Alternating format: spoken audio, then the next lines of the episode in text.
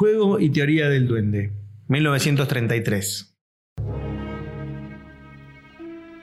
Señoras y señores, desde el año 1918, que ingresé en la residencia de estudiantes de Madrid, hasta 1928, en que la abandoné, terminados mis estudios de filosofía y letras, he oído en aquel refinado salón, donde acudía para corregir su frivolidad de playa francesa a la vieja aristocracia española, cerca de mil conferencias.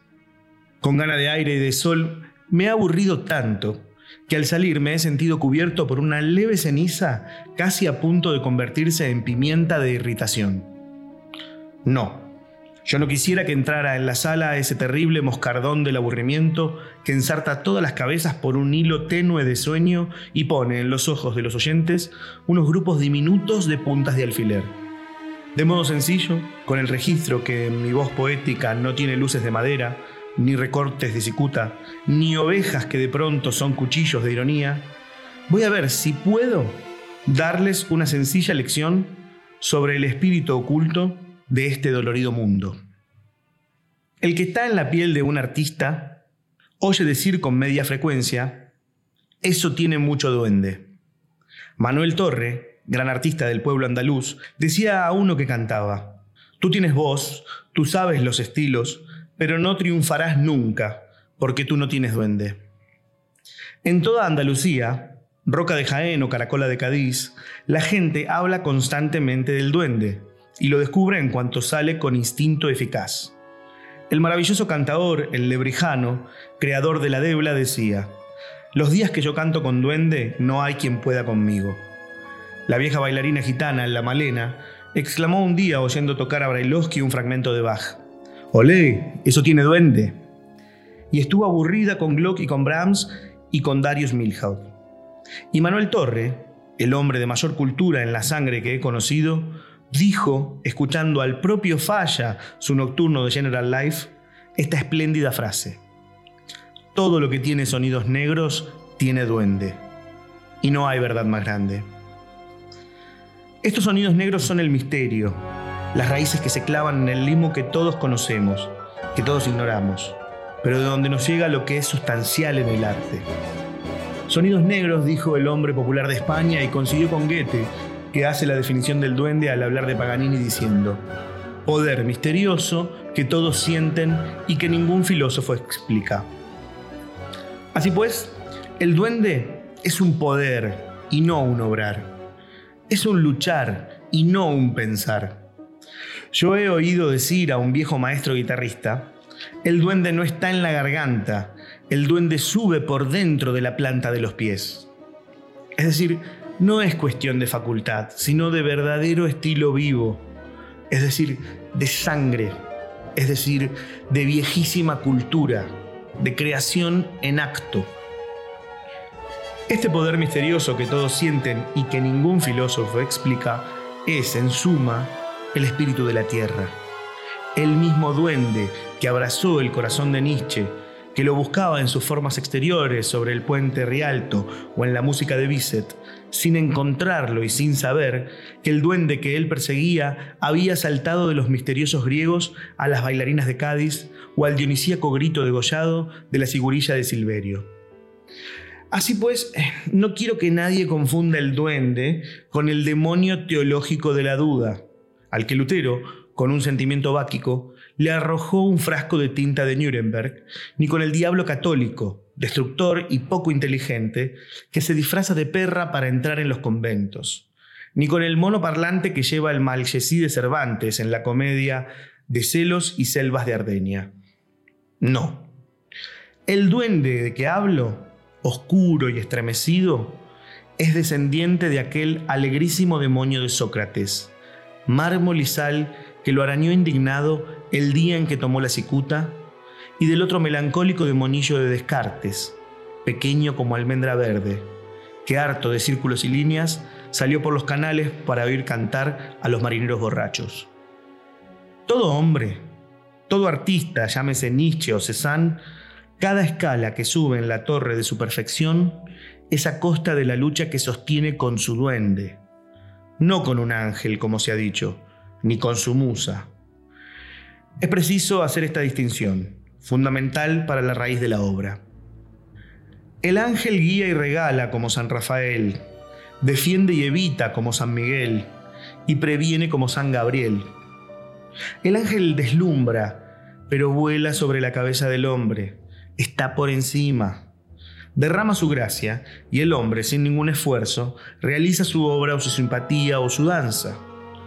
El ángel del camino de Damasco y el que entra por las rendijas del balconcillo de Asís, o el que sigue los pasos de Enrique Susón, ordenan y no hay modo de oponerse a sus luces, porque agitan sus alas de acero en el ambiente del predestinado.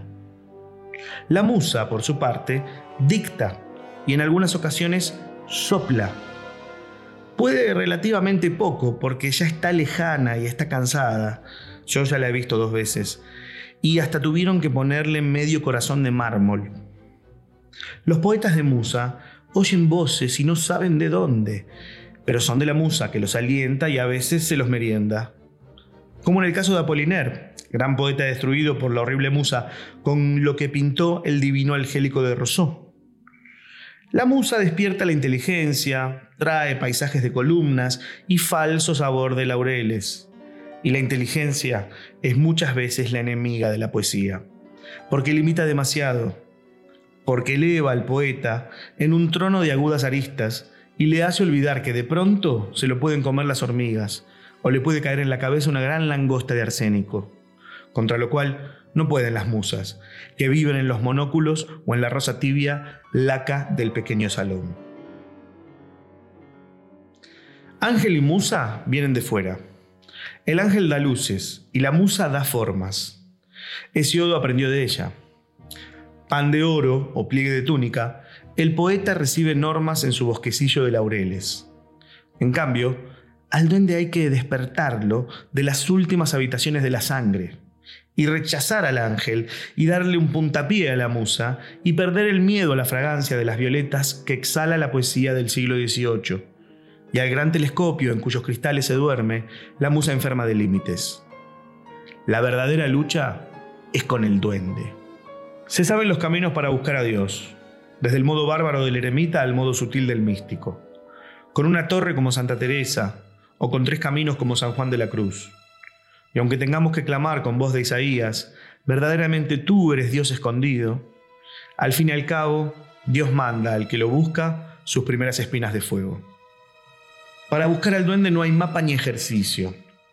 Solo se sabe que quema la sangre como un trópico de vidrios, que agota, que rechaza toda la dulce geometría aprendida, que rompe los estilos, que se apoya en el dolor humano que no tiene consuelo, que hace que Goya, maestro de los grises, en los platas y en los rosas de la mejor pintura inglesa, pinte con las rodillas y los puños con horribles negros de betún, o que desnuda a Mosén Cinto Verdaguer en el frío de los Pirineos, o lleva a Jorge Manrique a esperar la muerte en el páramo de Ocaña, o que viste con un traje verde de saltimbanqui el cuerpo delicado de Rimbaud. O pone ojos de pez muerto al conde de Lotremont en la madrugada del boulevard. Los grandes artistas del sur de España, gitanos o flamencos, ya canten, ya bailen, ya toquen, saben que no es posible ninguna emoción sin la llegada del duende. Ellos engañan a la gente y pueden dar sensación de duende sin haberlo, como se engañan todos los días autores o pintores o modistas literarios sin duende. Pero basta fijarse un poco y no dejarse llevar por la indiferencia, para descubrir la trampa y hacerle subir con su burdo artificio. Una vez, la cantadora andaluza Pastora Pavón, la niña de los peines, sombrío genio hispánico, equivalente en capacidad de fantasía a Goya o a Rafael el Gallo, cantaba en una tabernilla de Cádiz. Jugaba con su voz de sombra, con su voz de estaño fundido, con su voz cubierta de musgo, y se la enredaba en cabellera o la mojaba en manzanilla o la perdía por unos jarales oscuros y lejanísimos. Pero nada, era inútil. Los oyentes permanecían callados. Allí estaba Ignacio Espeleta, hermoso como una tortuga romana, a quien preguntaron una vez, ¿Cómo no trabajas? Y él, con una sonrisa digna de Argantonio, respondió, ¿Cómo voy a trabajar si soy de Cádiz? Allí estaba Elvira, la caliente aristócrata, ramera de Sevilla. descendiente directa de Soledad Vargas, que en el 30 no se quiso casar con Rothschild porque no la igualaba en sangre. Allí están los Floridas, que la gente cree carniceros, pero que en realidad son sacerdotes milenarios que siguen sacrificando toros a Gerión, y en un ángulo el imponente ganadero don Pablo Marube, con aire de máscara cretense. Pastora Pavón terminó de cantar en medio del silencio. Solo y con sarcasmo, un hombre pequeñito, de esos hombrines bailarines que salen de pronto de las botellas de aguardiente, dijo con voz muy baja, Viva París como diciendo, aquí no nos importan las facultades ni la técnica, ni la maestría, nos importa otra cosa. Entonces, la niña de los peines se levantó como una loca, tronchada, igual que una llorona medieval, y se bebió de un trago un gran vaso de casalla como fuego, y se sentó a cantar sin voz, sin aliento, sin matices, con la garganta abrasada, pero con duende había logrado matar todo el andamiaje de la canción para dejar paso a un duende furioso y abrasador, amigo de los vientos cargados de arena, que hacía que los oyentes se rasgaran los trajes casi con el mismo ritmo con que se los rompen los negros antillanos del rito locumí, apelotonados ante la imagen de Santa Bárbara. La niña de los peines tuvo que desgarrar su voz porque sabía que la estaba oyendo gente exquisita que no pedía formas, sino tuétano de formas música pura con el cuerpo sucinto para poder mantener el aire. Se tuvo que empobrecer de facultades y de seguridades, es decir, tuvo que alejar a su musa y quedarse desamparada. Que su duende viniera y se dignara a luchar a brazo partido. ¿Y cómo cantó? Su voz ya no jugaba, su voz era un chorro de sangre digna para su dolor y su sinceridad, y se abría como una mano de diez dedos por los pies clavados, pero llenos de borrasca, de un Cristo de Juan de Juní. La llegada del duende presupone siempre un cambio radical en todas las formas. Sobre planos viejos da sensaciones de frescura totalmente inéditas, con una calidad de rosa recién creada, de milagro, que llega a producir un entusiasmo casi religioso. En toda la música árabe, danza, canción o elegía, la llegada del duende es saludada con enérgicos Alá, Alá, que significa Dios, Dios, muy cerca del Olé, que quién sabe si será lo mismo. Y en todos los cantos del sur de España, la aparición del duende es seguida por sinceros gritos de Viva Dios. Profundo, humano, tierno grito de una comunicación con Dios por medio de los cinco sentidos. Gracias al duende que agita la voz y el cuerpo de la bailarina, evasión real y poética de este mundo, tan pura como la conseguida por el rarísimo poeta del siglo XVII, Pedro Soto de Rojas, a través de siete jardines, o de la de Juan Clímaco, por una temblorosa escala de llanto. Naturalmente, cuando esa evasión está lograda, todos sienten sus efectos. El iniciado viendo cómo el estilo vence a una materia pobre y el ignorante en el no se quede una auténtica emoción. Hace años, en un concurso de baile de Jerez de la Frontera, se llevó el premio una vieja de 80 años contra hermosas mujeres y muchachos con la cintura de agua, por el solo hecho de levantar los brazos, erguir la cabeza y dar un golpe con el pie sobre el tabladillo. Pero en la reunión de musas y de ángeles que había allí, belleza de forma y belleza de sonrisas, tenía que ganar y ganó aquel duende moribundo que arrastraba por el suelo sus alas de cuchillos oxidados. Todas las artes son capaces de duende, pero donde encuentra más campo, como es natural, es en la música, en la danza y en la poesía hablada, ya que éstas necesitan un cuerpo vivo que interprete, porque son formas que nacen y mueren de modo perpetuo y alzan sus contornos sobre un presente exacto.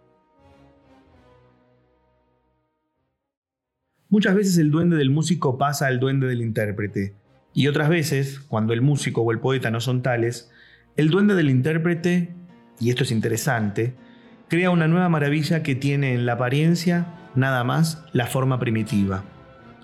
Tal el caso de la enduendada Eleonora Dus, que buscaba obras fracasadas para hacerlas triunfar, gracias a lo que ella inventaba. O el caso de Paganini, explicado por Goethe, que hacía oír melodías profundas de verdaderas vulgaridades, O el caso de una deliciosa muchacha del puerto de Santa María, a quien yo le vi cantar y bailar el horroroso cuplé italiano O Marí, con unos ritmos, con unos silencios y con una intención que hacían de la pacotilla italiana una dura serpiente de oro levantado. Lo que pasaba era que, efectivamente, encontraban alguna cosa nueva que nada tenía que ver con lo anterior, que ponían sangre viva y ciencia sobre cuerpos vacíos de expresión. Todas las artes y aún los países tienen capacidad de duende, de ángel y de musa. Y así como Alemania tiene, con excepciones, musa, y la Italia tiene permanentemente ángel, España está en todos tiempos movida por el duende. Como país de música y danza milenaria, donde el duende exprime limones de madrugada y como país de muerte, como país abierto a la muerte. En todos los países la muerte es un fin. Llega y se corren las cortinas. En España no. En España se levantan, Muchas gentes viven allí entre muros hasta el día en que mueren y lo sacan al sol. Un muerto en España está más vivo como muerto que en ningún sitio del mundo. Hiere su perfil como el filo de una navaja barbera. El chiste sobre la muerte o sobre su contemplación silenciosa son familiares a los españoles. Desde el sueño de las calaveras de Quevedo hasta el obispo podrido de Valdés Leal y desde la Marbella del siglo XVII, muerta de parto en mitad del camino que dice, la sangre de mis entrañas cubriendo el caballo está. Las patas de tu caballo echan fuego de alquitrán. Al reciente mozo de Salamanca muerto por el toro que clama. Amigos, que yo me muero. Amigos, yo estoy muy malo. Tres pañuelos tengo dentro y este que meto son cuatro. Hay una barandilla de flores de salitre donde se asoma un pueblo de contempladores de la muerte con versículos de Jeremías por el lado más áspero o con ciprés fragante por el lado más lírico. Pero un país donde lo más importante de todo tiene un último valor metálico de muerte. La casulla y la rueda del carro, y la navaja y las barbas pinchosas de los pastores, y la luna pelada y la mosca y las alacenas húmedas y los derribos, y los santos cubiertos de encaje y la cal, y la línea hiriente de aleros y miradores tienen en España diminutas hierbas de muerte. Alusiones y voces perceptibles para un espíritu alerta, que nos llenan la memoria con el aire cierto de nuestro propio tránsito. No es casualidad todo el arte español ligado con nuestra tierra, llena de cardos y piedras definitivas. No es un ejemplo aislado la lamentación del pleberío o las danzas del maestro Joseph María de Valdivieso. No es un azar al que de toda la balada europea se destaque esta Armada Española. Si tú eres mi linda amiga, ¿cómo no me miras? Di. Ojos con que te miraba, a la sombra se los di. Si tú eres mi linda amiga, ¿cómo no me besas? Di. Labios con los que te besaba, a la tierra se los di. Si tú eres mi linda amiga, ¿cómo no me abrazas? Di, brazos con que te abrazaba, de gusano los cubrí. Ni es extraño que en los albores de nuestra lírica suene esta canción. Dentro del vergel moriré. Dentro del rosal matarme han. Yo me iba, mi madre, las rosas coger. Hallará la muerte dentro del vergel. Yo me iba, madre, las rosas cortar, hallar a la muerte dentro del rosal, dentro del vergel moriré, dentro del rosal matar me han.